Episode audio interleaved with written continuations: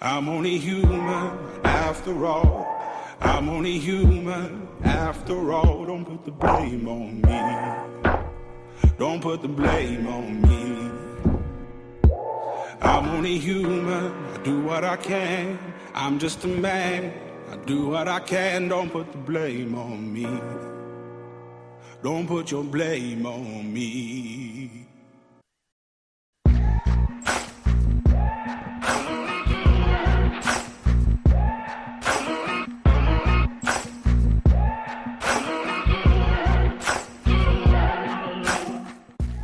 J'aime mieux rêver mon âme que vivre ma vie. Gustave Thibon. Les rêves ont rarement la vie longue, mais ils l'ont intense. Anne Baratin. Les rêves sont de la vie sans souvenir. Henri de Monterrey. Bonjour tout le monde, j'espère que vous allez bien. Emmanuel Robitaille avec vous pour 90 minutes. On est tous des humains. Débute et cette semaine, on parle d'un de mes sujets préférés, un sujet qui est fascinant. On parle d'un monde parallèle, d'un monde mystérieux, investigué par certains, ignoré par d'autres, le monde onirique. On parle des rêves.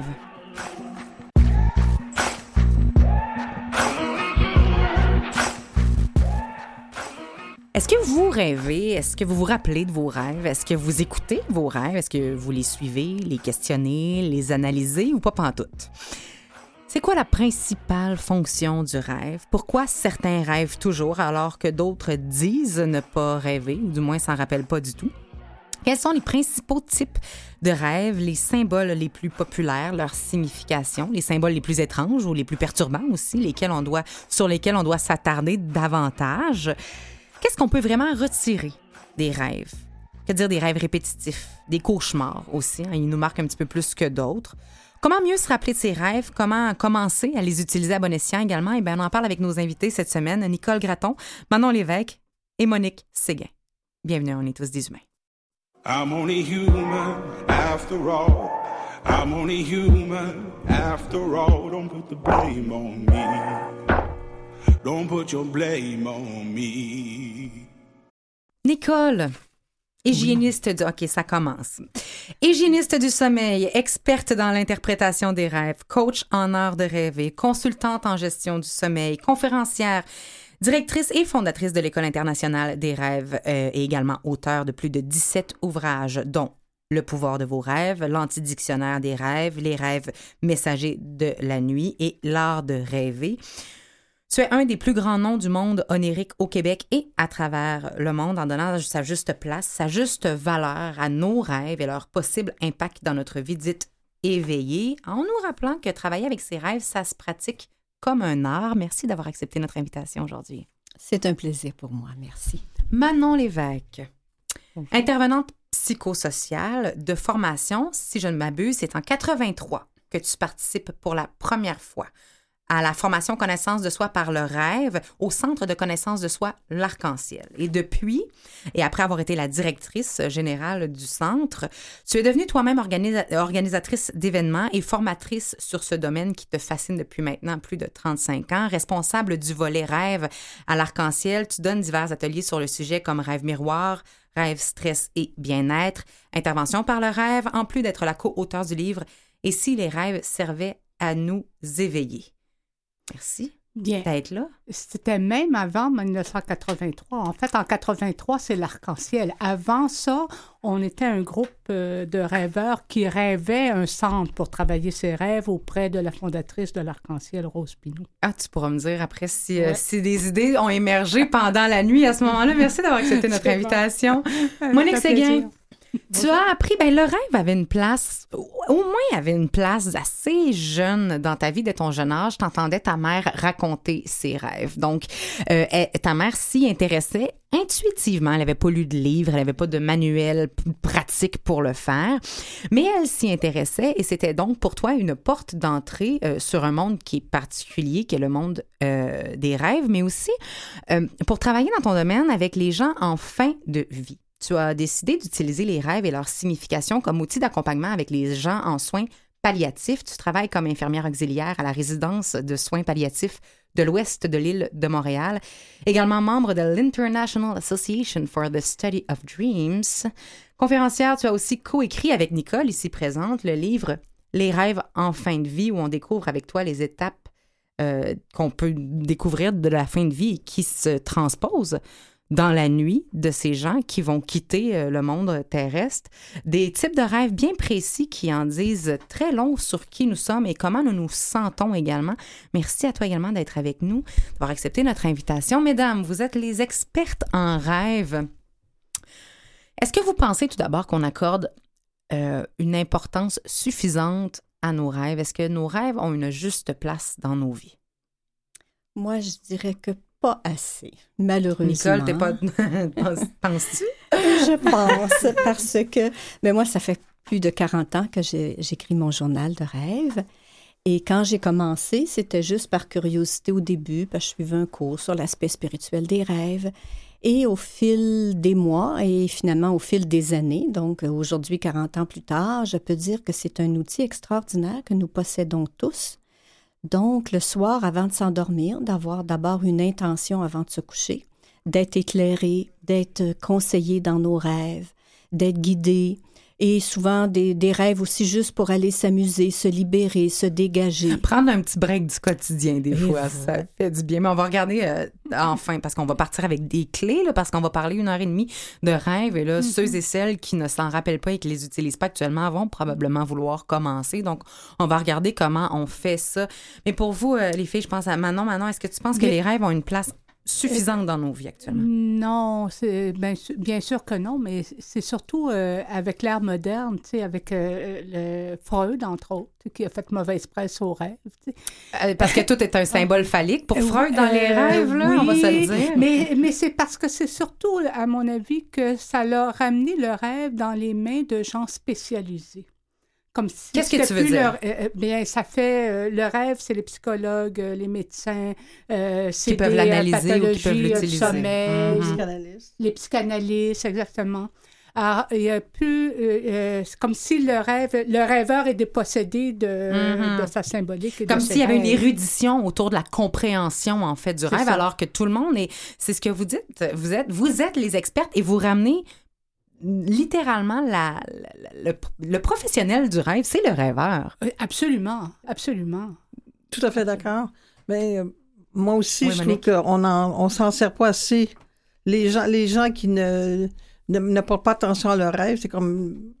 Ils sont indifférents. Mm. Mais quand on commence à en parler, tu t'aperçois que tout à coup, oups, ça devient un stimulant pour certains. Il y a des gens qui n'ont euh, jamais été intéressés à ça, puis tout à coup, on les. C'est comme dans mon domaine à moi, en parlant des, rêves en fin de vie, les gens sont toujours surpris de voir que, oh, il y a du potentiel là. Euh, les gens, il y, a, où ils sont intrigués, tu sais, on fait un rêve, puis c'est, naturel euh, de se demander euh, qu'est-ce que ça veut dire le matin quand on se réveille. Ça les intrigue. Mais surtout quand on a des affaires qui nous viennent nous chercher Est-ce qu'on parle de nos rêves dans une réunion d'équipe ou dans le corridor au travail? Non, il ne passe pas. Pourtant, Pourtant, ça peut donner lieu vraiment à des échanges stimulants, intéressants et euh, profonds, je dirais même. Qu'est-ce qui peut vraiment révéler nos rêves? Quelles informations ou quel type d'informations ils, peuvent contenir? Si on est pour les utiliser, ça doit être parce qu'ils parlent de quelque chose. Oui. Nicole? oui, ils s'occupent en fait de nos cinq corps. On a un corps physique. Donc, parfois, certains rêves nous informent sur une condition physiologique à laquelle on doit porter attention. Par exemple, euh, que ce soit plus concret pour les gens, pour les auditeurs, si on rêve que le sous-sol est envahi de bestioles, ben, ça peut être que dans notre corps physique, il une infection qui est en développement. Donc, à ce moment-là, le rêve veut juste dire qu'il y a quelque chose à l'intérieur qui, qui, se multiplie et qui peut être trop envahissant. Donc, c'est un signe. S'il y a de l'inflammation, ça peut être de la chaleur, rêver à un feu, rêver à des objets qui sont trop chauds. Donc ça, c'est au niveau physique. Mais la majorité de nos rêves, c'est d'abord au niveau plus émotionnel. Donc tous les, toutes les retenues de jour, tout ce qu'on refoule à l'intérieur de soi. Il y a un espace privilégié la nuit pour laisser sortir nos colères enfouies, nos frustrations révélées, nos désirs non dits, nos attentes, qu'on n'ose pas non plus se prononcer dans notre conscience d'éveil, mais la nuit, c'est comme Oh, j'aimerais tellement qu'il se passe telle chose. C'est un exutoire, en fait. Un très bel exutoire qui est un, un espace sécurisant parce que c'est juste nous avec nous-mêmes à ce moment-là qui se défoule la nuit. Donc ça, c'est un aspect. Ensuite, au niveau plus temporel, il y a les rêves passés, présents, futurs. Probablement, les gens qui nous entendent savent que, ah, un rêve prémonitoire, tout le monde en fait au moins un dans sa vie, sinon régulièrement, c'est-à-dire un accès à un futur potentiel. Et là, le rêve nous montre soit symboliquement ce futur-là ou tel quel. À ce moment-là, on se réveille et la clarté du rêve, on dit, hum, j'ai le sentiment qu'il va se passer telle chose. Ça, c'est très utile dans notre vie tous les jours. Je vais tellement vous demander après comment on fait les différences parce que c'est le fun. Des fois, c'est métaphorique, des fois, c'est littéral, des fois, euh, bon, ça peut être l'infection, mais ça peut être aussi quelque chose dans notre inconscient qu'on n'est pas capable et qui est en train de prendre la place puis qui est en train de nous dévorer. C'est de savoir faire la différence aussi en ce qui parle du présent puis du futur, en ce qui parle de notre corps physique, de notre corps émotionnel. Parce que là, tu nous disais qu'on avait cinq corps. Tu peux-tu quand même les nommer? OK. Parce que d'un coup, qu'on le savait pas. Oui. Mettons qu'on le savait pas. Alors, le corps physique d'abord, mm-hmm. le corps émotionnel, que des gens appellent corps astral.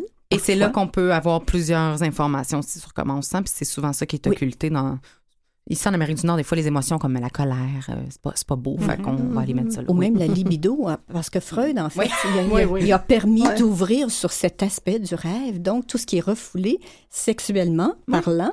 À l'époque de Freud, d'ailleurs, le, sexe était péché. Donc, la, nuit, c'était let's go. Il restait juste ça la nuit. Hein? Il, restait que ça. Donc, c'était beaucoup de rêves de compensation. Ça, c'est le corps astral ou corps émotionnel. Le corps causal, qui est notre corps mémoire, dans lequel il y a les archives du passé, du présent et du futur. Alors ça, c'est des rêves où on peut rêver à une situation de notre enfance et parfois même une vie passée. Donc, on va assez loin. Ou le présent, qui est la majorité de nos rêves, parce que chaque nuit, on a un survol sur ce qui se passe dans notre vie ici maintenant. Et les rêves prémonitoires ou les rêves prophétiques, sont une probabilité du futur. Ça, c'est notre corps causal.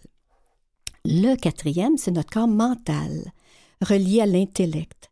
Et c'est le corps qui permet de faire des rêves télépathiques, c'est-à-dire que la nuit, on communique les uns avec les autres. Donc, c'est comme un Internet du rêve ou euh, notre Facebook du rêve. Quand je lisais ça, je me suis dit, OK, donc il y a des fois où quand on se voit avoir une, une communication, une conversation avec quelqu'un, on peut l'avoir eu littéralement. Définitivement, parce qu'on est beaucoup plus parlable la nuit que le jour. Donc, à noter, on est beaucoup plus parlable la nuit que le jour, selon Nicole Gratton. On peut se dire les vraies choses. Et on peut entendre les vraies choses. Il y a moins de blocage, en fait.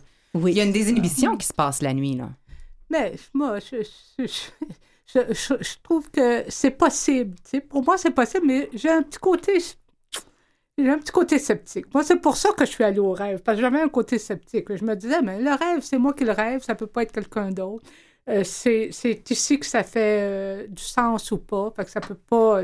Ah, ça, c'est. Donc, toi, la connexion à l'autre est une, une, des limites du rêve qui n'est pas encore dépassée. Mais je, je, je, crois que c'est pas. Je dis pas que c'est impossible parce que je le sais pas de fait. Euh, je crois que c'est possible. S'il y a 10% du cerveau là, dont on connaît l'utilité, il en reste 90, et c'est pas moi qui va vous dire qu'est-ce qu'on fait avec le 90, je le sais pas. Par contre, où est-ce que j'ai un petit, euh, euh, petit questionnement là-dessus, c'est que si je... Tu sais, j'ai l'expérience aussi, et pas juste de nuit, de voir quelque chose pour moi, tu sais, dans, une, dans ma relation avec quelqu'un. par exemple, ah, un, bon rêve. en rêve, euh, je parle à ma belle-mère, puis je lui dis comment, là, euh, quand euh, elle me dit quoi faire, tu sais, que je viens mal, puis que dans le fond, je sais quoi faire, puis je, ça, ça, me fatigue. Tu sais, mais je dis en rêve, mais pas fâché, mais vraiment, tu sais, je ça affirmé. Et je me réveille le lendemain, puis euh, elle m'appelle, parce qu'elle m'appelait à tous les jours. C'est ça aussi que je lui dis dans le rêve. Ça fait vraiment plusieurs années. ça. fait plusieurs années. J'avais 17-18 ans. elle m'appelait à tous les jours. Euh, et le lendemain, elle me rappelle comme habituellement. Mais moi, là, je suis dégagée. Je l'ai réglé en rêve. Alors, bien sûr que je ne lui parle pas de la même espace je, je, je, et la relation, elle non plus, elle me répond pas du même espace. Parce que toi, tu as changé nécessairement, ton interlocuteur va changer. C'est ça. Fait qu'on s'est-tu parlé la mm-hmm. nuit ou Ici, ça s'est géré, puis ça a un effet miroir. C'est des questions à se poser. Mhm. Mais c'est une très bonne question, on est là pour justement voir les croyances. Je n'ai pas la réponse. Fait que, D'ailleurs, un détail par rapport à un rêve mhm. télépathique versus un rêve symbolique, c'est souvent la clarté et le sentiment au réveil qui s'est passé une communication au-delà de juste, ah, j'ai pensé à elle, elle a pensé et c'est la perception que j'ai de ce qu'elle pense de mm-hmm. moi. Donc, il y a, au réveil, souvent, on a le sentiment que, oups, il s'est passé quelque chose de particulier, il y a eu un échange, une clarté dans... Euh, et c'est pour ça qu'ils sont plus rares, ces rêves-là. Surtout si l'échange n'est pas en lien avec une lacune ou un blocage qu'on a avec une personne, mais sur un tout autre mm-hmm. sujet, ça peut peut-être nous dire que là, on est en... S'il n'y a pas de problématique ou comme quelqu'un qui est en voyage puis qui nous dit d'avant, moi c'est comme ça que j'en ai pris conscience la première fois, c'était une de mes collègues de travail qui est en voyage pour un an mm-hmm. et au bout de six mois, je rêve à elle et dans mon rêve, elle dit, je reviens au Québec. Mm-hmm. Puis quand je me suis réveillée le lendemain, c'était tellement clair, je dis, ben voyons, c'est juste un rêve. Et une semaine plus tard, elle me téléphone, elle était revenue au Québec. Mais j'ai dit, ah, t'es venue me le ben dire il y a une semaine. Puis il y a les rêves de rencontre, dans les rêves télépathiques de rencontre avec les personnes décédées. Mm-hmm. Et ça, Monique euh, a beaucoup d'expérience auprès oui, des Monique, gens. Oui, Monique, on s'appelle qu'elle travaille euh, avec, les, en soins palliatifs, oui. Parce que les rêves de rencontre avec les personnes décédées, c'est dans ma âme à ce moment-là que le contact se fait. Donc, même si le corps physique n'existe plus, et c'est pour ça que les gens en fin de vie rêvent souvent des personnes déjà décédées qui viennent euh, les accueillir, les préparer à faire le transfert dans mm-hmm. l'au-delà. Mm-hmm. Ou des fois, nous, si avec une personne décédée, on n'a pas pu régler un conflit avant le décès, bien, en rêve, à ce moment-là, on peut se dire les vraies choses, se pardonner. Euh, donc, Monique, tu as des exemples par rapport à ça? c'est encore intéressant parce que justement, on pense tout le temps qu'on a un message, mais il y a plusieurs possibilités là, quand on voit quelqu'un qui est décédé dans le rêve. Oui, personnellement, mais de toute façon, moi, j'utilise mon les rêves beaucoup à partir de l'émotion qui, qui, qui, vient, soit à la fin ou pendant le rêve. Ça, c'est mon guide à moi, ça. Mais euh, au niveau de, de, rêver avec des personnes qui sont décédées, pour moi, euh, dans une situation personnelle, parce que j'étais en dans une période de divorce. Mon père est souvent arrivé. Il a, souvent été là pour me guider en quelque part. Donc, toi, c'était littéral, finalement. Tu sens que ton père est vraiment ah, venu parler. Définitivement. Euh, des exemples, euh, ça peut avoir l'air un petit peu, je vais dire, bizarroïde, là, mais... Tout est accueilli ici. Tout ce qui est plus bizarre et étrange est Oui. mais j'étais, à, ce moment-là, à, suite à mon divorce, j'étais à la recherche d'une maison, pour acheter une maison. Et à un moment donné, j'ai rêvé à mon père qu'il y avait le numéro 8 et 7 que je voyais devant une maison. Devant une maison. Et quand l'agent d'immeuble m'a guidé vers la maison, les, les, trois chiffres étaient 8 75. Mm-hmm.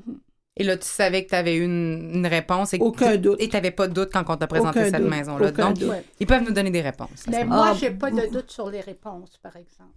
Moi, je n'ai vraiment aucun doute euh, sur les réponses et, sur le, on entend bien que où est-ce que je suis sceptique, c'est d'où ça part. Mais c'est pour ça que vous êtes trois, c'est parce qu'il faut pas que tout le monde pense pareil. C'est ça l'affaire. Mais qu'il y a des réponses. Euh, regarde, j'en ai aussi des expériences ah avec des réponses. Et ça, ça tu sais, c'est comme le vent. Hein. Le vent, on le voit pas, mais on constate l'effet. Fait que c'est ça, c'est que des fois, j'ai l'impression qu'on peut pas se pencher sur le rêve sans y croire un minimum, sans s'y intéresser. Ça, c'est à la base. Absolument. Il faut avoir une certaine ouverture et une certaine de constater curiosité. Peux-tu me dire, Monique, pourquoi on voit les gens décéder dans nos rêves? Parce que sûrement qu'il y a des auditeurs, des gens, même moi, j'en vois, mais c'est pas tout le temps un message. Il y avait plusieurs possibilités. Des fois, c'est juste compensatoire. Pourquoi on peut voir des gens décédés dans nos rêves? C'est souvent parce que ça peut être réconfortant ou ça peut permettre aussi de, régler des conflits, comme Nicole disait tantôt, des... Euh, pas obligé que la personne nous appelle à tous les jours pour régler des conflits avec elle. Elle peut être décédée, puis ça peut se faire pareil. Parce qu'elle existe à l'intérieur de nous. Absolument, absolument. Alors, je pense que c'est important de rester à l'écoute de ces rêves-là aussi, de pas juste les banaliser, de toujours penser, oh, est-ce qu'il y a euh, un lien? Et mm-hmm. euh, si je regarde, si je regarde dans mon, dans mon travail, dans mon milieu de travail, je dis, c'est souvent des rêves où est-ce que, euh, mettons, la, la, la, personne est en fin de vie et tout à coup, voit son père qui est dans. Je le relate dans, dans le livre Mhm. d'ailleurs. Et elle voit son père. Et pour elle, ça lui donne la réponse très bien qu'elle dit Ah, c'est mon père qui s'en vient me chercher. Et effectivement, elle décide. Ça veut pas dire que ça arrive toujours comme ça, mais pour elle, c'est réconfortant. Là. Mhm. Mhm. Et Puis au niveau intellectuel, vu que c'est le corps mental, notre quatrième C'est le corps, ca- c'est ça, moi, je veux que tu finisses ton cinquième Ah, après, là, parce que, mais continue ton quatrième sur le plan mental, ouais. Parce que ce qui est bien en ce moment, c'est que la science moderne, dont la physique quantique, parle justement que nous sommes tous interconnectés, Mhm. autant éveillés qu'endormis. Mais éveillés, comme nos cinq sens sont sollicités au maximum, la vue, l'ouïe, le goût, le toucher, l'odorat, alors on est moins, je dirais, alerte de recevoir télépathiquement de l'information. Alors que la nuit, alors que les cinq sens sont au repos, le corps est endormi, notre conscience, le corps mental, le corps intellect qui, qui est interconnecté avec tous, dans ces rêves-là, il y a des rêves justement qui sont télépathiques, dans lesquels on peut demander de l'aide à quelqu'un d'autre, on peut rencontrer des guides, on peut rencontrer des personnages qui viennent nous enseigner, on peut recevoir des enseignements la nuit. Alors c'est tellement vaste et la physique quantique, c'est ce qu'elle démontre, c'est que au-delà du plan physique qui est matériel et palpable, il y a tout cet univers intérieur dans lequel on a accès beaucoup plus facilement à l'état de rêve. Donc c'était notre corps mental, l'intellect. Et le cinquième corps, quel est-il? C'est le corps spirituel qu'on appelle l'âme. Donc l'âme, c'est la partie divine en chaque individu, c'est l'étincelle de vie, c'est la partie qu'on dit qui est illimitée, invincible et immortelle. Donc l'âme, la nuit, retourne à sa source et souvent c'est en sommeil profond lorsqu'on est en onde delta, parce que le cerveau a différentes zones. À l'état d'éveil, c'est des ondes bêta. En détente, c'est des ondes alpha. Quand on s'endort, euh, sommeil profond léger, c'est θ, mais en sommeil très profond, on est en onde delta. Et à ce moment-là, la connexion de notre âme avec la source pure ou la source divine se fait spontanément. Et au bout d'une heure trente de sommeil profond, ah, il y a un premier rêve qui apparaît, donc à toutes les 1h30, il y a un rêve. Le premier, il dure que cinq minutes. Puis C'est comme si on avait un petit aperçu de ce qu'on est allé chercher, ce qu'on est allé télécharger finalement, parce que chaque nuit, on se ressource à une source pure.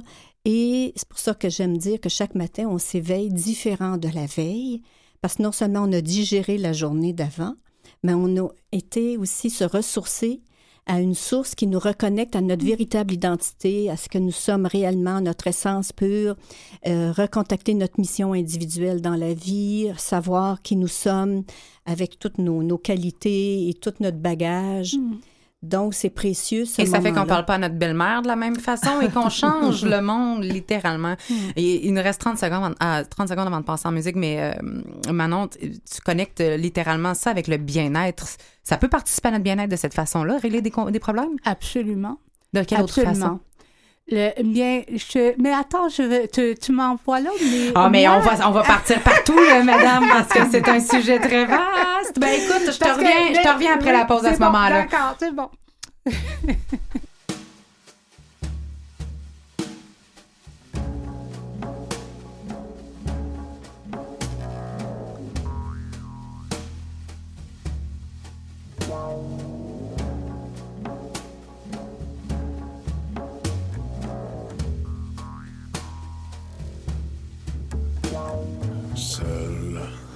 sur le grand lit, 5 heures du matin, je te vois perdu tout là-bas, dans tes rêves, dans tes rêves, dans tes rêves.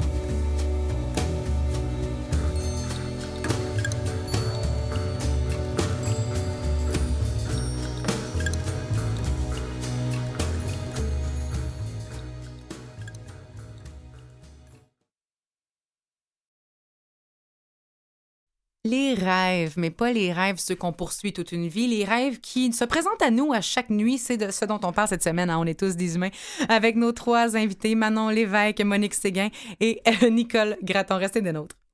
I had a dream last night. What a lovely dream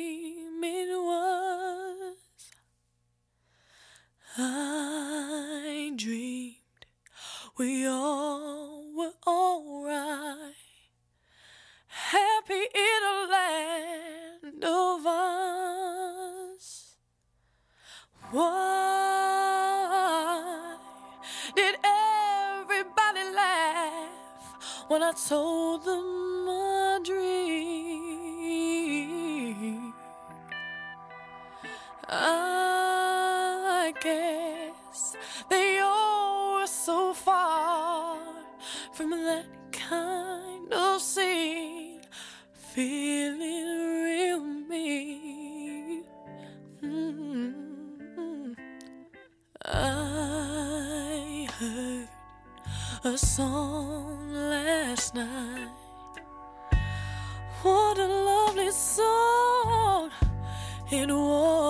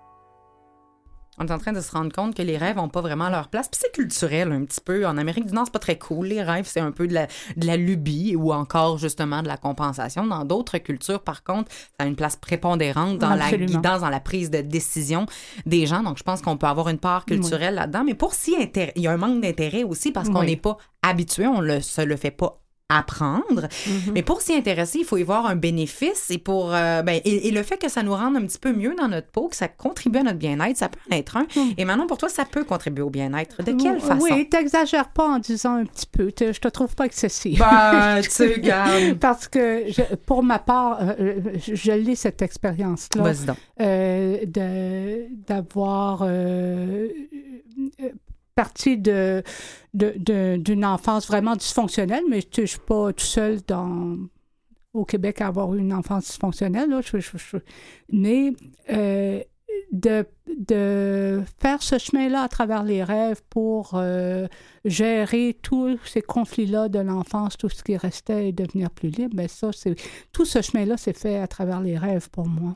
C'est ça, guérir du passé, toi, tu l'as vraiment fait à travers tes nuits. là. Absolument, absolument. Ça, on appelle guérir sans libérer. Mhm. Oui, absolument. Mhm. Mais pas sans libérer parce que ça n'existe plus ou ben euh, je veux plus cette mère-là. Non, non, sans libérer parce que euh, euh, avec c'est comme ça c'est comme ça que ma vie s'est construite et c'est avec ça que j'avance.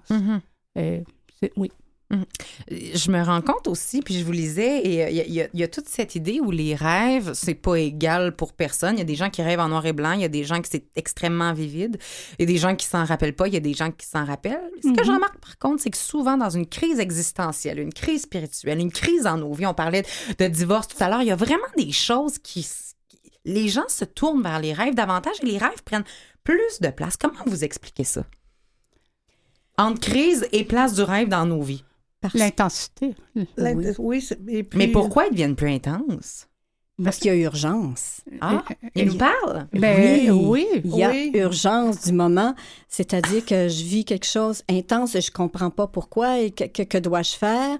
Et là, le rêve dit, ben oui, mais je suis là, regarde, je vais t'éclairer, je vais te dire, ben euh, ça va passer, ça va aller mieux. Euh, ou moi, entre autres, ce qui a été marquant par rapport Oui. au rêve, c'était mon changement de carrière. De formation, j'étais technologue en médecine nucléaire. Et les rêves sont arrivés dans ma vie à l'âge de 28 ans. Et j'ai commencé à tenir mon journal de rêve. Puis à l'âge de 40 ans, c'est là où on se pose des Mhm, questions. Qu'est-ce que je vais faire de mon futur? J'ai eu trois rêves qui m'indiquaient ce n'est plus ta place à l'hôpital. Donc, il y avait le chemin qui était bloqué. Je ne pouvais plus traverser la rue Sherbrooke parce que moi, c'était effectivement l'hôpital Notre-Dame ici. Ensuite, l'autre rêve, c'est que toutes les portes étaient fermées à clé. J'étais Mhm. incapable d'entrer à l'intérieur de l'édifice. Donc, je me réveille, je me dis, ah, encore un cauchemar. Les portes sont toutes fermées, je ne peux pas rentrer. Puis là, je me dis intérieurement, il y a peut-être une indication, Nicole, parce que j'avais toujours l'intention éventuellement de prendre une année sabbatique de mon travail de technologue pour enseigner les rêves à temps plein. Mais je ne le faisais pas par insécurité, par peur de manque, du manque. Et le troisième rêve, c'est que mon nom n'était même plus affiché dans le département.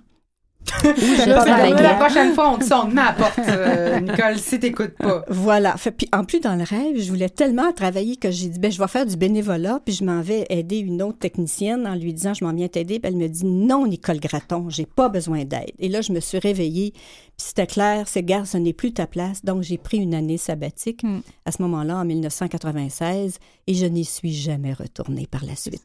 Donc, les rêves se servent de nos symboles personnels pour nous indiquer quelque chose. Donc, moi, c'était mon lieu de travail parce que ce n'était plus ma place.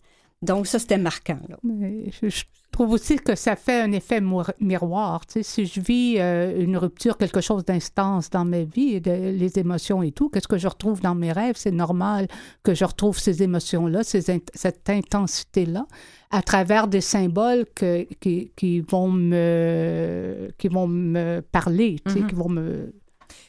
Parlant de symboles, et, et on va revenir à. ce- Parce que tu as nommé le mot cauchemar, et là, je pense qu'il y a plusieurs personnes qui ont fait Je veux savoir que c'est quoi les cauchemars. Mhm. On parle de symboles actuellement, et hum, moi, j'avais cette question-là à savoir est-ce que les symboles que l'on voit en rêve sont davantage de l'ordre des archétypes ou de l'inconscient collectif, si on partage tout justement dans l'interconnexion, ou est-ce que ces symboles-là sont très, très personnels? Tu, sais, tu parles de portes, Nicole, je veux dire, les portes fermées, il n'y a personne ici qui va s'ostiner sur le fait qu'il y a quelque chose qui passera pas, qu'il y a une opportunité qui ouvrira pas. Tu sais, il y, a des, il y a des évidences, là, j'imagine.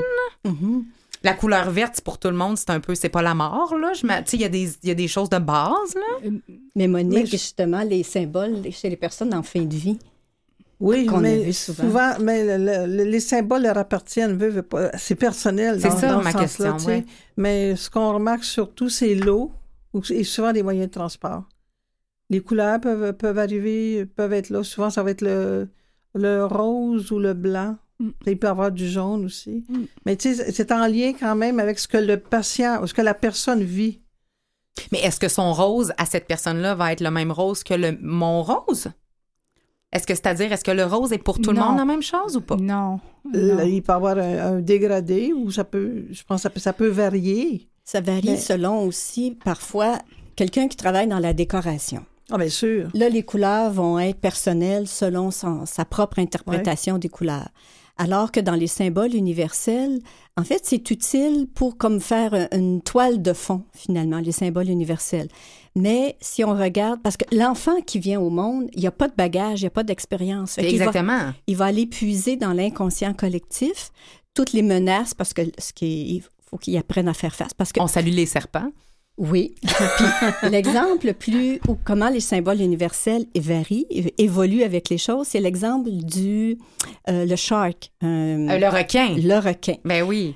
Avant 1900, avant que le film euh, Ben non, Jaws. Jaws. euh, c'est quoi donc en Jaws. français? Jaws. Le Les dents de la mer. Merci Jean-Sébastien en régie de me- de m'éclairer. Les dents de la mer. dans les cauchemars d'enfants, il y avait très rarement des requins. Mais à partir du moment où le film est devenu populaire, alors les requins sont apparus dans l'inconscient collectif. Ben oui. Voilà. Et si on prend comme l'exemple les tours jumelles de New York qui se sont effondrées, tout le monde a vu ces images-là. Alors, ça rentre dans l'inconscient collectif et quelqu'un qui a besoin de savoir que le rêve veut lui dire ton univers est en train de s'effondrer, ma cocotte. là. Alors, ça peut être son univers financier, son univers amoureux, son univers professionnel. Il pourrait rêver aux tours jumelles, voir deux édifices s'écraser au sol. Mm. Alors, donc, dans l'inconscient collectif, c'est si la personne n'a pas ses propres symboles, peut aller les puiser. Mais ils sont en constante variation et à ce moment-là, c'est pour ça que c'est l'action qui compte dans le rêve. Alors, si je suis face à un animal dangereux, est-ce que je me sauve? Est-ce que je l'apprivoise? Est-ce que je l'attaque? Déjà trois réactions différentes. Ça veut dire, s'il y a un problème dans ma vie qui me fait peur, qui est symbolisé par l'animal dangereux, est-ce que je le fuis? Est-ce que je l'attaque? Ou est-ce que je l'apprivoise? Fait que le, le verbe d'action qu'on écrit dans notre journal de rêve, donc cette nuit, il y avait X situation et je me suis approchée, ou je me suis éloignée, ou je me suis écrasée. Alors, c'est pour ça que c'est un rêve, c'est une expérience virtuelle dans le monde qui, qui contient des émotions réelles, parce que chaque émotion qui est vécue correspond à Ça peut aller jusqu'à des sensations physiques réelles Absolument. également. Je me suis déjà fait mordre, j'ai eu mal. Oui. là. Oui, oui. Maintenant, oui. ça te l'air vouloir parler quelque chose, ça Oui. te parle, ce que Nicole dit. Mais ça, oui, ça me, oui, mais absolument. Les, euh, oui, mais c'est pas juste les actions. Je trouve que c'est un angle d'approche. Mais, Mais vas-y, parce que on veut savoir les quoi rêves, regarder. Là, Ouais. euh, je, je suis d'accord avec Nicole que c'est, c'est virtuel, c'est à l'intérieur de nous que ça se passe, mais ça traduit en images. C'est un scénario interne qui, tra- qui, qui traduit en images nos sensations, nos émotions, no- no- notre euh, ça, donne une image de notre corps physique, de ce qu'on vit, des comportements que nous avons. Alors, euh, dans ce sens-là, le rêve, euh, bien sûr, il nous donne plein d'informations. Et, on, et de- plus, il y a beaucoup de choses qu'on vit, qu'on est pris dans des émotions, dans les pertes, les deuils, les changements et tout, les ruptures. En regardant le rêve, ça nous donne une distance nécessaire pour voir le scénario, pour se détacher un peu et imaginer d'autres fins, aller plus loin, euh, utiliser l'information qui est là. Ça, on revient au symbole. Le, prends un symbole comme le soleil. On peut dire que tous les humains sur la Terre ont une expérience du soleil. Par contre, Idéalement. À Hein? moins, c'est très rare les gens qui Euh, l'auront pas. Mais par contre, chaque humain en a une expérience personnelle. Ça. Alors, on pourrait ne pas être au courant que, le, que le voisin euh, a une expérience du soleil. Ça n'empêchera jamais que j'ai j'ai accès à ce soleil-là in- intérieur à cause de mon expérience personnelle. Ça, ce que je veux dire, c'est que euh, il peut y avoir des symboles, bien sûr, qu'on peut reconnaître universels, mais Il reste un vécu euh, très La- subjectif en liaison avec l'objet qu'on va voir. c'est de Et- ça qu'il faut s'occuper parce que c'est ça qui est à notre portée. sais. Mhm. On parle d'émotions qui sont contenues dans les rêves également. Euh, Monique, toi, tu as, parlé de métaphores très, très claires entre l'émotion et, et le contenu du rêve. Il y a plusieurs émotions qui peuvent se transmettre de plusieurs façons dans nos rêves. Surtout en fin de vie, là, mais Oui, et si je reviens avec les patients, avec les personnes en fin Ben de vie, oui. c'est ça que pour moi, c'est le, le plus bel outil. euh, C'est un des outils d'accompagnement Vas-y. parce que si on prend le temps, un, d'écouter le, le rêve du- de, de la personne, à ce moment-là, pour moi, c'est d'aller vérifier comment il se sent dans son rêve. Et euh, le scénario peut être très court, hein. mais c'est l'émotion, c'est le lien que le patient est capable de faire, la personne en fin de vie, le lien avec ce qui, est- ce qui ressent dans ce rêve-là. Et est-ce que ça ressemble à son quotidien? Est-ce que, est-ce que tu as une émotion qui est semblable dans le quotidien? Et immanquablement, la personne est capable de faire le lien. Et ça ouvre la conversation. Et, et c'est pour ça que le rêve est si précieux. C'est parles- un outil. Mais en même temps, je veux dire que ce soit les personnes en fin de vie ou n'importe qui, tout le monde vit de la peur. Tout le monde Oui, vit du doute. Absolument. Euh, tout le absolument. monde vit. Donc, donc, comment on peut voir ces émotions-là dans le rêve? Oh, le- au, niveau, au niveau de la peur, tu dis pas pour aider les gens qui peuvent dire ah, je peux voir mes émotions dans mes rêves quand même. On peut voir des émotions dans les rêves. Ben, la par le ressent. ressenti, par, par le ressenti. Tu sais, euh, si je prends juste un patient... C'est toujours clair, clair, clair. C'est toujours euh, tel quel. Ben, mais quand même que le patient, je vais te conter euh, un, rêve. Oui.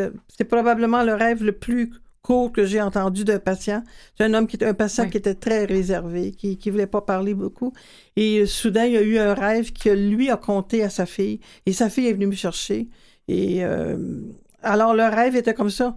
Il dit, je viens de rêver que tout est noir. Alors, c'est assez difficile d'avoir. Qu'il y avait juste ça comme scénario. Alors, c'est la couleur noire. Et c'est lui-même qui est allé, qui est allé dire, ben, ça veut dire que j'ai peur de, j'ai peur de mourir. Et autant il avait jamais voulu en parler, autant le rêve a ouvert une porte à la communication. Et sa fille était témoin de ça quand il l'a conté, puis quand il a dit, ben, ça veut dire que j'ai peur de mourir. Alors, pour elle, elle était soulagée de l'entendre. Et en même temps, ça a ouvert une, une communication qui n'était pas nécessairement euh, tangible avec la famille. Là. Alors, Euh, Ça, ça, je trouve que c'est des choses euh, qui touchent puis qui parlent. Et c'est une raison suffisante pour moi pour s'occuper de nos rêves. Parce que ça emmène, tu sais, c'est- pas, ça, ça a peu d'importance euh, de- de- d'analyser euh, le noir, c'est le deuil, Exact. ceci ou cela. Là. On parle de d'utiliser un symbole interne. Ça a ouvert une porte à cet homme-là pour euh, parler de sa peur. mhm. Une peur, Dieu sait qu'elle est C'est- fondamentale. C'est une peur fondamentale dans, un- dans- à un moment fondamental. Et c'est ça toute la, la richesse euh, euh, comme, que- de- du rêve. et c'est ça toute la recherche du partage sur les rêves. tu sais. Puis un des aspects aussi qui est intéressant par rapport aux rêves, c'est de les planifier, c'est-à-dire de planifier avant de se coucher, de d'énoncer clairement une, une, intention. Donc, cette nuit dans mes rêves, je comprends pourquoi je vis telle chose. Mm. Cette nuit dans mes rêves, je trouve la solution à tel problème. Parce que dans le monde du rêve, notre conscience s'élargit. On reconnaît, comme j'ai tantôt avec la Mhm. source, on reconnecte avec toutes les personnes aidantes dans notre environnement. Et à ce moment-là, on peut aller trouver une solution. Alors, combien d'inventions d'ailleurs sont, Ouais. ont été Exact. Ben Eh, oui. ça, le c'est vrai. stylo B, Oui. le manche à balai des avions, l'ordinateur, la loi de l'hérédité, L'aiguille de la machine à coudre. l'aiguille de la machine à coudre dans un cauchemar. Alors, même un cauchemar peut être. Et l'avantage des cauchemars aussi, c'est d'une part, soit de nous avertir qu'il y a une situation. Mais c'est ça. Parlons, parlons-en des cauchemars parce qu'il y en a qui veulent que ça arrête, mais c'est pas nécessairement ça qu'il faut qu'il arrive. Vas-y, Ouais. Parce qu'il y a, moi, je dis au moins trois aspects in- intéressants. Un, ça peut refléter le rêve miroir, donc refléter une angoisse intérieure qu'on nourrit de jour, et cette angoisse-là ressort la nuit. Donc, c'est, on est dans des endroits sombres. Quelqu'un qui est dépressif, d'ailleurs, souvent il y a peu de couleurs dans ses rêves. C'est de l'eau stagnante, des arbres sans feuilles. Puis Je me souviens d'une dame qui m'avait écrit parce que suite à sa dépression, aussitôt qu'elle a commencé à bien aller, les feuilles ont commencé à pousser dans les arbres, l'eau du lac est devenue plus claire. Donc, c'est l'aspect cauchemar qui reflète un, un état en eau.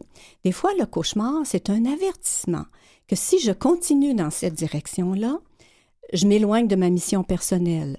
Euh, J'approche d'un danger littéral aussi, des fois. c'est ça, parce qu'il y a des vrais dangers qui peuvent arriver, Mhm, des fréquentations que l'on fait dans notre vie de jour.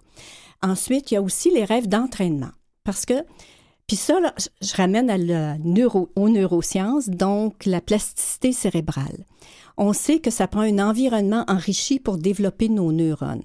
Ils l'ont fait avec les animaux dans des cages. Plus la cage est enrichie de situations nouvelles, plus le cerveau de l'animal en question se développe. Et Alors, stimulé. nous, Mhm. la nuit, de jour, on a peut-être des vies très routinières, très métro, boulot, dodo. Alors, quel moment peut-on vivre un environnement enrichi autre que dans des rêves d'aventure? Des rêves dans lesquels on, un peu, on est un peu style Indiana Jones. Là. Alors, il faut trouver un trésor, il faut trouver... euh, Ça peut être juste, j'ai perdu ma voiture, je sais plus où elle est stationnée, puis comment vais-je réussir à m'en sortir? Alors donc, cet environnement enrichi-là des aventures, des cauchemars, qui sont des rêves d'entraînement pour développer notre courage, développer notre audace, développer notre capacité de résoudre un problème, une énigme. C'est pour ça que les hommes ont beaucoup des rêves de combat pour garder leur vie. Hey, je peux pas croire que je m'ennuie à ce point-là de me créer un combat en rêve. Monique, ça, ça te pense que Nicole? A dit. Je voulais juste rajouter pour Nicole, tu disais de, de faire habituellement dans nos vies euh, au quotidien, de faire une espèce de, de, de postulat la nuit.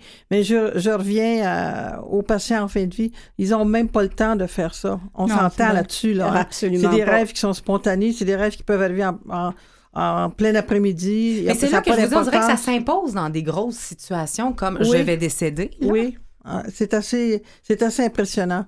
Et euh, je pense que plus on va porter attention à ces rêves-là, plus on va porter- prendre le temps d'écouter sans nécessairement analyser, mais de faire confiance quand même au rêveur, puis de, de simplement lui demander qu'est-ce que, comment vous êtes senti dans ce rêve-là? Ça vient d'ouvrir une porte à la communication. Mais je reviens d'abord à cette idée de, de cauchemar où où, euh, il y, a, il y a quand même. Là, tu viens, de me, tu viens de me casser en deux en me disant que ça se peut que je fasse juste me désennuyer dans mon cauchemar. Là. Euh, comment je fais, moi, en tant qu'humble mortel, pour faire la différence entre il y a un réel danger, genre j'ai perdu mon auto pour moi, je suis en train de perdre mon corps, il y a vraiment quelque chose, de- il y a quelque chose là que je vais essayer de déceler. Comment je fais pour faire la différence? Un, pas de panique. OK, donc on note tout le monde un pas de panique. Pas de oui? panique. Quoi d'autre? Non. Mais tu reviens de- euh, déjà juste au ressenti, tu sais, c'est parce que c'est posé pour moi la question à l'envers, à savoir euh, si euh, je rêve, bon, tu avais parlé de, de bébites de, de, de bébites dans un sous-sol. Les bestioles qui envahissent. pour moi, c'est c'est poser la question. L'envahissement, c'est clair. Tu sais, je, je peux leur, ça, ça- ça me ferait ça moi aussi. Là. Si je fais ce rêve-là, ça me fait quelque chose d'envahissement. Euh, mais c'est poser la question à l'envers pour moi, de savoir c'est-tu mon corps ou c'est-tu mon corps émotionnel ou c'est-tu une réponse existentielle?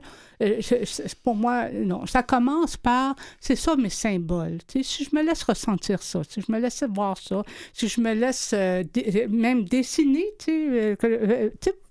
prendre de l'assistance avec ça, ressentir ça, ça va me venir qu'est-ce que j'ai à savoir, ça va me venir. Tu sais. Si euh, ça ne correspond pas euh, à aucune euh, émotion intérieure, ben, je vais me retourner vers mon corps, je vais me retourner. Tu sais, ça dépend. Tu sais, et je connais ma santé, et tu sais, ça, ben, va me venir. La preuve, c'est ce que Monique t'a raconté, c'est-à-dire que le monsieur qui était très peu bavard sur son monde intérieur, qui avait l'air pas nécessairement habitué à s'y connecter non plus, a naturellement et intuitivement interprété sa vision du noir. C'était clair pour lui. Il n'y a personne qui aurait pu lui dire. Parce que seul le rêveur sait ce qui le préoccupe. Absolument. Et c'est pour ça que si on parle des personnes en fin de vie, chaque scénario leur appartient. Fait qu'on n'a pas besoin d'être un professionnel, on le sait au final, si on est honnête avec nous-mêmes. En même temps. Oui, et j'étais, j'étais, excuse, j'étais confondue dans des, dans des euh, conférences à l'occasion où j'avais des gens très professionnels dans le domaine du rêve et c'est certain que moi j'arrive avec simplement mon expérience sur le terrain et ça faisait comme oups. Mais en même temps. Oups, qu'est-ce que tu veux dire? Oups, dans le sens que j'arrivais avec des, choses bien euh, sur le terrain. Là. Tu sais, je racontais mes scénarios, mm-hmm. ce qui était arrivé, mais pour le, le psychologue qui était à côté de moi, ça manquait un peu peut-être à son, comment je dirais, son bagage peut-être. Mais en même temps, c'est du vécu, là. Le, Mais Young a fait ça toute sa vie. Il a analysé ses propres rêves dans la mesure où, euh, à un moment donné, quand on se penche sur soi-même, c'est là qu'on expérimente davantage. Absolument, absolument. Puis dans le livre Les rêves en fin de vie, justement, il y a plusieurs scénarios. Ça, c'était le, noir, mais il y a le, le, symbole du mariage. La personne rêve qu'elle va à ses noces. Ah le symbole de l'envol dans une goélette qui s'élève dans les airs. Le symbole de rentrer dans une pièce où les murs mm. sont tous jaunes. Le symbole de monter un escalier et d'atteindre un autre niveau. Absolument, mm. oui. Alors, il y a plein de beaux symboles et on a mis 100 exemples de, de, de métaphores. Oui, puis en même temps, si on pense juste à un autre exemple aussi, le, on avait un patient qui était, c'était un détective dans, la, dans, dans, sa vie de tous les jours. Et pourtant, dans son, un de ses scénarios dans, en fin de vie, c'était qu'il cherchait, il était dans un appartement, puis il cherchait la porte pour ouvrir, il fallait qu'il la... Il, il, investiguait comme. Puis c'est sa femme qui, qui disait, dans, après qu'il lui, lui a raconté le rêve, c'est sa femme qui a dit, ben là, t'as rien qu'à ouvrir la porte. quand tu vas ouvrir, quand tu vas voir, ouvrir la porte, tu vas trouver ta réponse. Puis il a refait un autre rêve où est-ce que. Ça lui a donné l'opportunité parce qu'il y a des rêves comme ça qu'on continue. Moi, des fois, je me rendors, là, je m'en allais faire une entrevue, là, je m'endors, là, je vais aller faire l'entrevue. Donc, il y a cette continuité-là. Il y a aussi des rêves répétitifs. On va en parler dans quelques instants. Dessous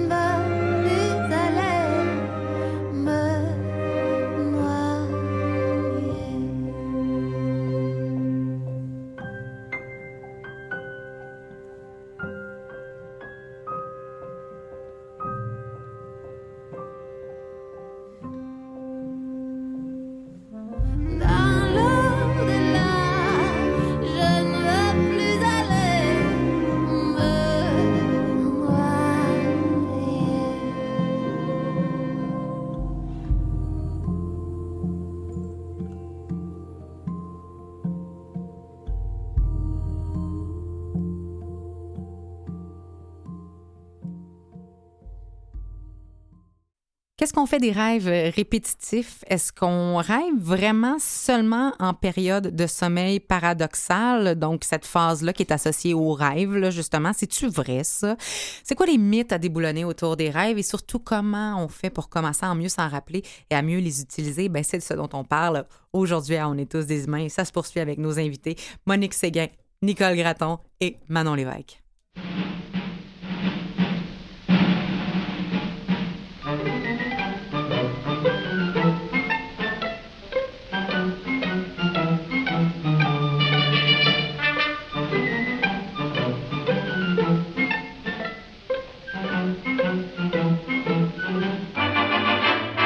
Connais des gens qui disent qu'en dormant on perd son temps. C'est sûrement ceux qui massent des nuits blanches. Car elle, voyez-vous, qui est amoureuse éperdument. C'est en dormant qu'en rêve elle prend sa revanche. Le jour, il ne veut jamais me laisser caresser ses cheveux. Oui, mais la nuit, je rêve que je peux. Dit jamais je ne t'aimerai même un peu. Oui, mais la nuit, je rêve qu'il me veut. Lui seul me donne la fièvre et me prend mes paquets de Lucky. Mais dans mon rêve, il me donne ses lèvres et me prend tout contre lui. Le jour, il me traite un peu comme si j'étais son petit chien. Oui, mais la nuit, je rêve et tout va bien.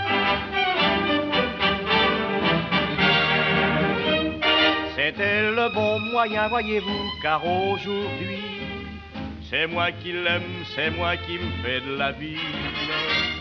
Je ne la quitte plus jamais un instant et elle se dit vivement la nuit qu'on dorme et qu'on soit tranquille. Le jour, il me demande tout le temps de lui caresser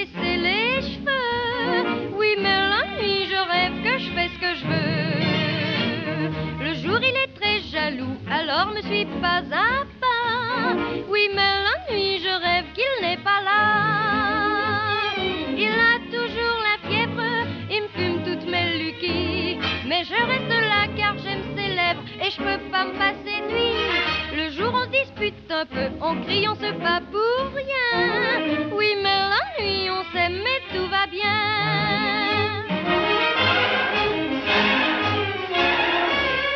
Chérie, tu m'aimes. Ah, j'ai sommeil. Voyons, chérie, réveille-toi. Oh, zut!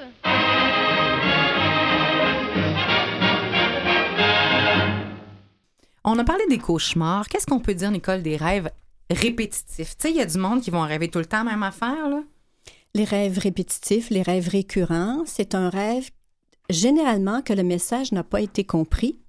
Donc, d'une part, ça peut être une façon que le rêve insiste pour dire Hum, attention ou regarde ceci ou va dans telle direction. Donc, c'est un message non compris et va revenir tant et aussi longtemps qu'on n'a pas capté l'information nécessaire. Parfois, un rêve récurrent ou répétitif, c'est un rêve d'entraînement. Donc, d'un rêve à l'autre, est-ce qu'on s'améliore ou c'est de pire en pire? Si c'est de pire en pire, c'est qu'il y a une condition que je maintiens dans ma vie de jour qui est en train de dégénérer. Alors que si dans le rêve répétitif et que ça va de mieux en mieux, c'est une sorte d'entraînement pour soit être capable de m'affirmer dans ma vie. Donc, je m'entraîne la nuit et dans ce rêve récurrent, répétitif-là, je suis un peu plus capable de parler plus fort. Je suis capable d'avoir le progrès ou, ou le non-progrès d'une d'une aptitude. Oui, parce que ça correspond à ce qu'on vit dans le moment présent. Donc, il y a urgence d'améliorer tel aspect de sa vie. Donc, à ce moment-là, le rêve récurrent est un cadeau. Moi, je dis aux gens, au lieu de vous impatienter, de dire Ah Ouais. non, pas encore ce rêve-là, de dire OK, ce rêve-là, tu as quelque chose à me dire que je n'ai pas capté. Qu'est-ce que je peux faire avec ça? Voilà. Fait que juste le fait de l'écrire, de le noter et de le relire. Et je dis aussi souvent, regardez dans votre journal de rêve, la nuit où ce rêve répétitif revient, qu'est-ce qui s'était passé dans cette journée-là? Et vous allez faire le lien. Est-ce que c'est en rapport avec fréquentation d'une personne? Est-ce que c'est en rapport avec une exigence au travail? Moi, entre autres, je me souviens, je fais très peu de cauchemars, mais quand j'en fais, euh, je me dis... Écoute, hein? écoute, ma moi, fille. j'écoute. Puis je me suis rendu compte qu'un des cauchemars que je faisais, c'était que chaque fois que je fréquentais telle personne à qui j'allais rencontrer pour l'aider, mais la personne était dépressive au point que j'avais beau lui donner des conseils, je me vidais de ma propre énergie. Donc la nuit, je rêvais qu'il se passait quelque chose de très négatif. Et puis, finalement, j'ai fait le lien. Ah, OK, quand je me désarme finalement à aider une personne qui n'a pas besoin d'aide parce qu'elle ne le réclamait pas vraiment, avait juste besoin de se défouler, de se confier. Et c'était pas mon rôle à moi. C'est un peu un vampire énergétique beaucoup plus qu'autre chose. Voilà. Ça s'en allait nulle part. Voilà. Fait que la métaphore du vampire aurait pu apparaître comme Dans un vampire. ah, ben oui, si elle te parle. Parce qu'on s'appelle qu'on a nos propres symboles internes et qu'ils changent tous les jours. Ça, c'est intéressant parce que c'est vraiment important, la notion qu'on a fait tout à l'heure. Et ce que je remarque, et, et c'est vrai, je, je ne m'en cache pas, les rêves me fascinent. J'analyse mes rêves depuis plusieurs années. Je les enregistre audio pour être sûr de ne manquer aucun, aucun euh, détail. Euh, parce qu'écrire, des fois, c'est long, alors que la parole, les yeux fermés, c'est le fun parce que tout reste, tout demeure. hein. Et on va regarder aussi comment on peut mieux s'en rappeler dans quelques instants. Mais ce que je remarque, c'est que c'est comme un enfant dont on s'occupe pas, euh, les cauchemars et les, les rêves répétitifs, dans la mesure où moi, depuis que je fais ça, je fais très peu de cauchemars, quasiment pas de rêves répétitifs parce que j'accorde une attention suffisante à, à mon rêve. Donc, les rêves, c'est comme des enfants. Faut s'en occuper, sinon ils deviennent tannants. Ah, quelle belle image. C'est une, une be- une belle métaphore. Mais il y a des mais, par contre. Et maintenant, ça, c'est intéressant. Tu dis, oui, les cauchemars répétitifs, c'est intéressant, mais dans les cas d'état de stress post-traumatique, on est ailleurs. là. Oui, Euh, oui, on est ailleurs. Parce en que un dans, symptôme. Dans, C'est- euh, dans mon expérience à moi, de- dans les cauchemars répétitifs, c'est souvent euh, un, un nœud euh, de base là, dans nos vies, tu sais, que, qu'on passe par-dessus, qu'on passe par-dessus, qu'on passe par-dessus, qui revient, qui revient. Fait que ça, en général, c'est ça. Mais euh, il peut arriver, c'est, on vit vraiment des situations de, de, de, de traumatiques qui a une, une forme de coupure là, dans notre vie. tu sais. Il y a- y un avant et un après, et les cauchemars peuvent débuter à ce moment-là, à partir de là. Et là, on parle de recrudescence, de souvenirs, de, de, euh, euh, vraiment de choses. Et là, il faut qu'on, vraiment consulter. euh, mais avant aussi, vivre avec des cauchemars, pour moi, ça, ça n'a pas de sens. Mais, la- mais, on n'ira pas, peut-être pas travailler sur arrêter d'avoir des cauchemars tant que sur les qu'est-ce que le cauchemar représente dans nos vies. On va aller travailler sur la vie de l'individu à ce moment-là. là. Oui. Euh, Mhm. euh, excuse-moi, je pense que j'ai mal compris. Qu'est-ce que tu me dis? Qu'est-ce qu'on quand, avec quoi on va travailler sur la vie des individus? Dans le sens où ce que je me dis, c'est l'intervention ne vise pas nécessairement à enlever le cauchemar. On ne travaillera Non. pas sur le rêve, on va travailler sur l'élément de vie de l'individu qui apporte le cauchemar. Oui, dans, les, dans le cas des chocs post-traumatiques. Mais dans le, cho- dans le cas des, euh, des rêves récurrents aussi, la personne, elle peut, on peut, euh, elle peut travailler, euh, c'est pas, la- pas la même chose, mais euh, elle peut travailler à changer une attitude, à explorer autre chose, à oser un autre comportement. c'est dans ce sens-là que je dis, pour moi, ça n'a pas de Mhm. sens qu'on reste pris avec un cauchemar. tu sais, si- Il y a sa raison d'être. Regarde, Mhm. il y a sa Mm. raison d'être, puis quand on trouver la ouvre un peu, je suis tout à fait d'accord avec Nicole que ça change. euh, tout- Et Ça justement. Nicole, tantôt, tu as ouvert la porte sur euh, une des choses que je veux absolument aborder aujourd'hui quant au rêve et le quand est-ce qu'il arrive ce rêve-là. Tantôt, on a parlé de la, la période REM, Rapid Eye Movement, Ouais. euh, qui est bon, la période de sommeil paradoxal qui est associée au rêve. Et moi, je ne cache pas non plus que j'ai suivi le, le cours sommeil et rêve dans mon baccalauréat en psychologie et je sais pertinemment qu'il y a les imageries hypnagogiques et hypnopompiques qui sont euh, tout de suite avant l'endormissement et à l'éveil également. Donc, cette espèce de phase où on n'est pas tout à fait revenu, mais on n'est pas encore... On est un petit peu revenu, mais pas tout. Et j'ai l'impression que c'est pas si vrai que ça, moi. C'est c'est dessus juste là qu'on rêve, parce que moi, j'ai l'impression que je ferme mes yeux puis je pars. Voilà. En fait, il y a deux écoles par rapport au rêve. Il y a le rêve détecté selon le- l'électroencéphalogramme, Que là, il c'est-à-dire nous dit, on- tu rêves après 90 minutes dans ta période. Voilà. Donc, selon les ondes cérébrales qui sont enregistrées dans l'électroencéphalogramme, on voit qu'en sommeil profond, en ondes cérébrales très lentes, on réveille quelqu'un et tout ce qu'il peut raconter, c'est soit quelque chose de très vague. Il n'y a pas de scénario avec un début, une intrigue et une fin. Alors que si on réveille la personne quand les ondes cérébrales sont devenues actives à tous les 90 minutes, donc en ondes alpha ou bêta, la personne raconte à ce moment-là une histoire, un scénario. Il s'est passé quelque chose. Ah, ah, dit, OK, on ne rêve qu'en sommeil paradoxal, le REM sleep, parce qu'il y a plus de contenu. Mais maintenant, les études se sont développées beaucoup plus de façon variée et on sait très bien qu'en sommeil profond, c'est aussi du rêve, mais c'est un rêve plus flou, plus, euh, je dirais comme, finalement, ça explique ceci. Mais maintenant, il y a un nouveau terme qui vient de sortir là, qui va expliquer Mon justement. Emmanuel, à toi. tu vas triper, là. Alors, voici. Il y a trois états de conscience. Il y a l'éveil, le sommeil, le rêve et les états modifiés de conscience. Voilà. Les états modifiés de conscience peuvent se vivre autant à l'éveil qu'endormi. Mais c'est plus facile endormi, c'est-à-dire que dès qu'on dès qu'on ferme les yeux, dès qu'on ferme les yeux, nos ondes cérébrales se modifient et l'état de conscience modifié, une personne plus éveillée à son intérieur va tout de suite recevoir une, une image, même un rêve concret. Là. À ce moment-là, ça veut dire qu'on devient un rêveur 24 heures sur 24.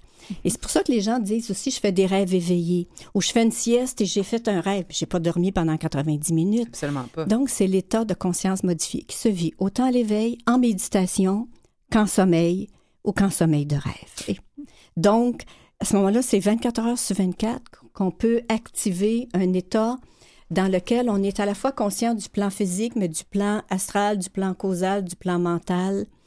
Euh, les On devient plus di- multidimensionnel, finalement. Et c'est exactement, c'est le bon Mettons. mot. Mettons.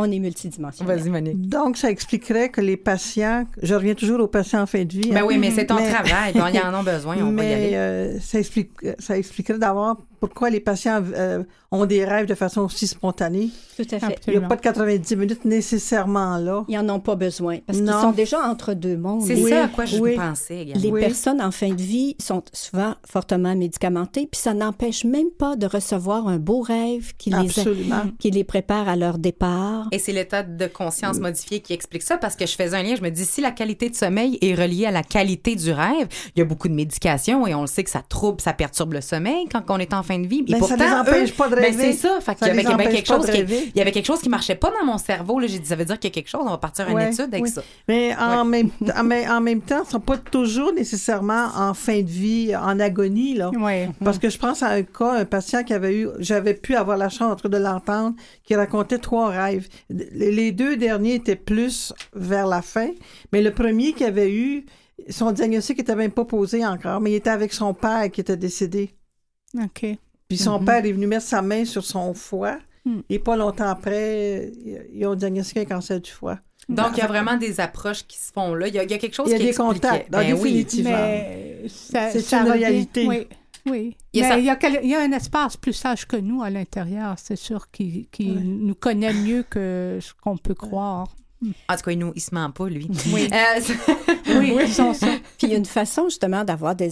Parce que le rêve, on va rêver de toute façon, mais au lieu de se contenter juste des rêves de compensation, puis que le rêve, c'est pour me défouler, l'importance, avant de s'endormir, de faire un moment de méditation ou de prière pour s'ouvrir à ce que, OK, je repose mon corps, il va se régénérer, mais mon esprit, où va-t-il aller?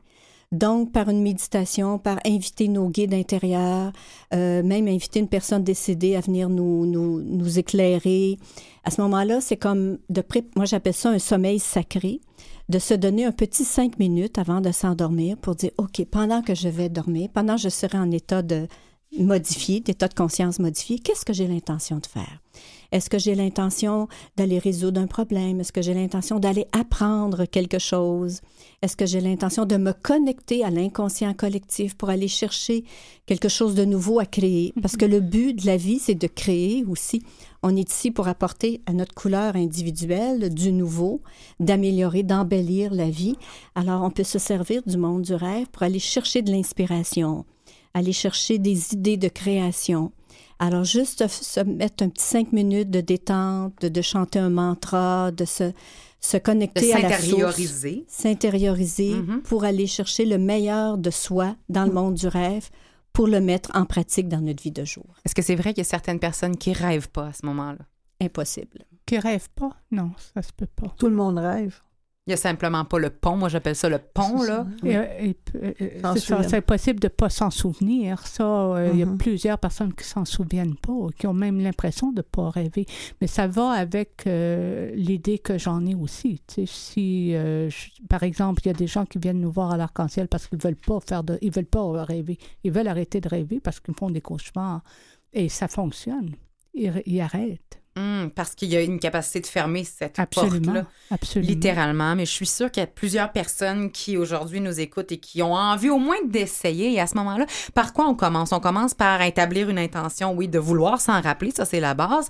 Peut-être une intention, comme tu dis, Nicole, de diriger euh, le contenu vers quelque chose qu'on pourrait interpréter plus spécifiquement, parce que si on pose pas de questions claires, ça peut oh, être... euh, euh, moins compliqué que ça. Si ben, Qu'est-ce qu'on fait, les Si, filles? si je m'en vais, euh, c'est sûr qu'il y a des. il y a Par des où je commence? Il y, a, il y a des trucs, là, que prendre un verre d'eau, en boire Ah. la moitié, euh, par- euh, et en me C'est disant... des ancrages mentaux, ça, des là, ancrages Ouais, mentaux. ouais. Mais euh, d'abord et avant tout, c'est l'intérêt. Si je m'en vais voir un beau coucher de soleil, là, je me mets-tu à me mettre, euh, décider là, comment je vais me placer devant le soleil pour pogner le bon rayon au bon moment, avec la bonne température? Non, je suis curieuse, je suis ouverte. Donc, on peut y aller avec un Puis esprit très ouvert. On peut, c'est, c'est la manière. Puis une Mhm. fois qu'on s'y penche, comment on peut s'aider? Parce qu'il y en a qui disent, moi, je veux, mais je m'en rappelle pas. Premier Nicole. truc de répéter de jour. Ah, à partir de maintenant, je me souviens de plus en plus de mes rêves. Parce que si on dit avec fermeté, ah, moi, je m'en rappelle jamais et je ne rêve pas, on reprogramme notre cerveau On s'obéit. et puis s'efface. Donc, le, le cerveau est un logiciel. là. On peut y mettre tous les logiciels qu'on veut. Donc, de dire, à partir de maintenant, je me souviens de plus en plus de mes rêves. Le soir, on écrit une intention. On ouvre un- sur un bout de papier. Cette nuit, je me souviens de mes rêves et j'ai du plaisir. Cette nuit, je me souviens de mes rêves et j'ai une solution à mon problème. Ensuite, le matin au réveil, très, très important, Emmanuel, pour tout le monde, même pour moi, même pour nous, Ah, mesdames. hein. Si on s'ouvre les yeux, puis, ah, c'est quoi, que- quelle journée aujourd'hui, qu'est-ce que je dois faire? Puis j'ai-tu combien de likes sur Facebook fini. pendant la nuit? C'est Puis, euh, ouais. c'est parti. Ça, s'envole dans le temps de le dire. Alors donc, on garde les yeux fermés et on, se, on porte le regard sur la nuit qui vient de se terminer en Mhm. se disant qu'est-ce qui s'est passé cette nuit? À quoi ai-je rêvé? Puis, oups, des fois, il apparaît une petite image. Il y avait un chat. Ah, c'était le chat de ma voisine. Ah, il est en train de mourir de faim. Tu sais, on rêve à l'envers, finalement. On prend la dernière image et on revoit On tout le retourne dans le temps. Et là, on écrit le plus vite possible aussi parce que ça part. Des fois, on dit Ah, je m'en souviens très bien. On se lève, on prend un verre d'eau, on revient, puis whoop, le rêve est parti. Ne jamais sous-estimer la, rapidi- la rapidité d'un rêve, de partir de notre tête et de notre mémoire. vapeur. Absolument. Le crayon ou le- l'appareil pour enregistrer. Bravo, Emmanuel, de, de l'enregistrer. Ça, et de jour, de s'intéresser aux rêves, d'en Absolument. parler avec des gens, de lire sur le sujet. Euh, c'est tous des facteurs qui vont faire que petit à petit, on va remuscler le C'est une muscle pratique, de la là. mémoire. Oui, oui, c'est une discipline, c'est une pratique. Euh, moi, je rentre plus mon cellulaire dans la, dans la chambre justement parce que je ne veux pas être dérangée à l'éveil, pour pas Mm-hmm. être mon attention soit pas dirigée vers autre chose. Mm. Oui, allez-y, oui, Monique. Ben, moi, j'allais dire que aussi dans une période de, euh, de crise, des fois, on peut, on peut rêver plus, on peut faire plus qu'un rêve.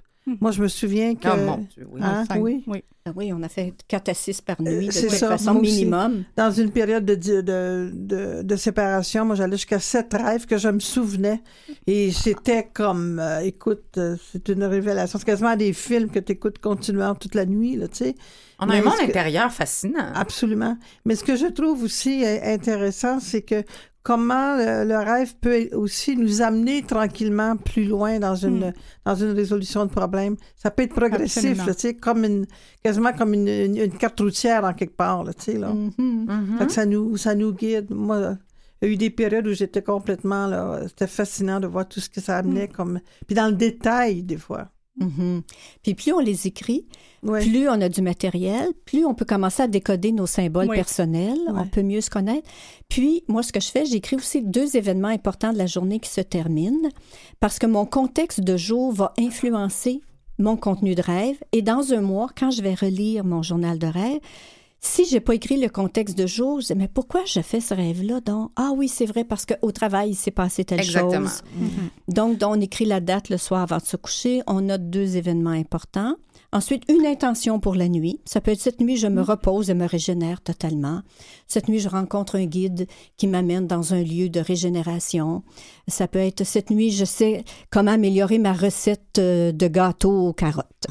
Quoi Non, ça peut manger être pour vraiment n'importe quoi. Quoi, quoi manger pour euh, gérer mon cholestérol. Puis ça a fonctionné, ça fonctionne. Ben oui, moi, on m'a dit Oui. d'arrêter de boire du lait puis de manger du sucre en rêve. Ah, J'ai écouté. tu vois, Et moi bon. aussi, ça a arrêté d'arrêter le café. Ça me l'a dit très clairement. Ah, moi, ça me l'a dit, mais là, j'ai pas écouté parce que je suis pas prête mentalement. Mais ça, c'est une autre affaire.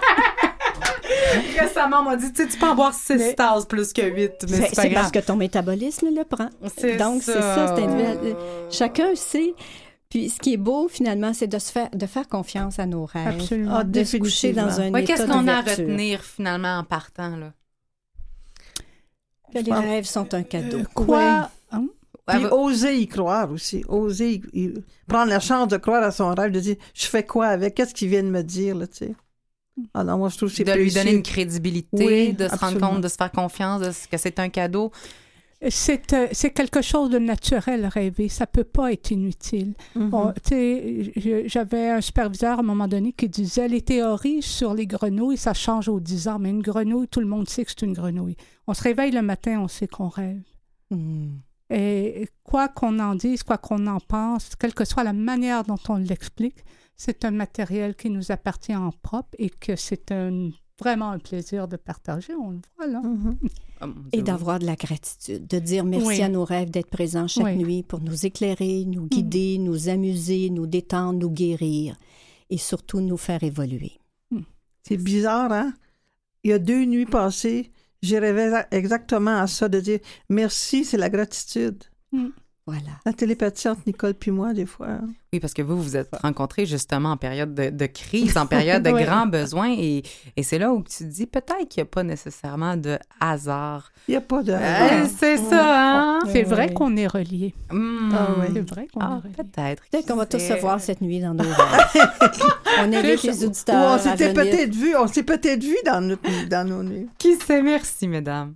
Merci. Tu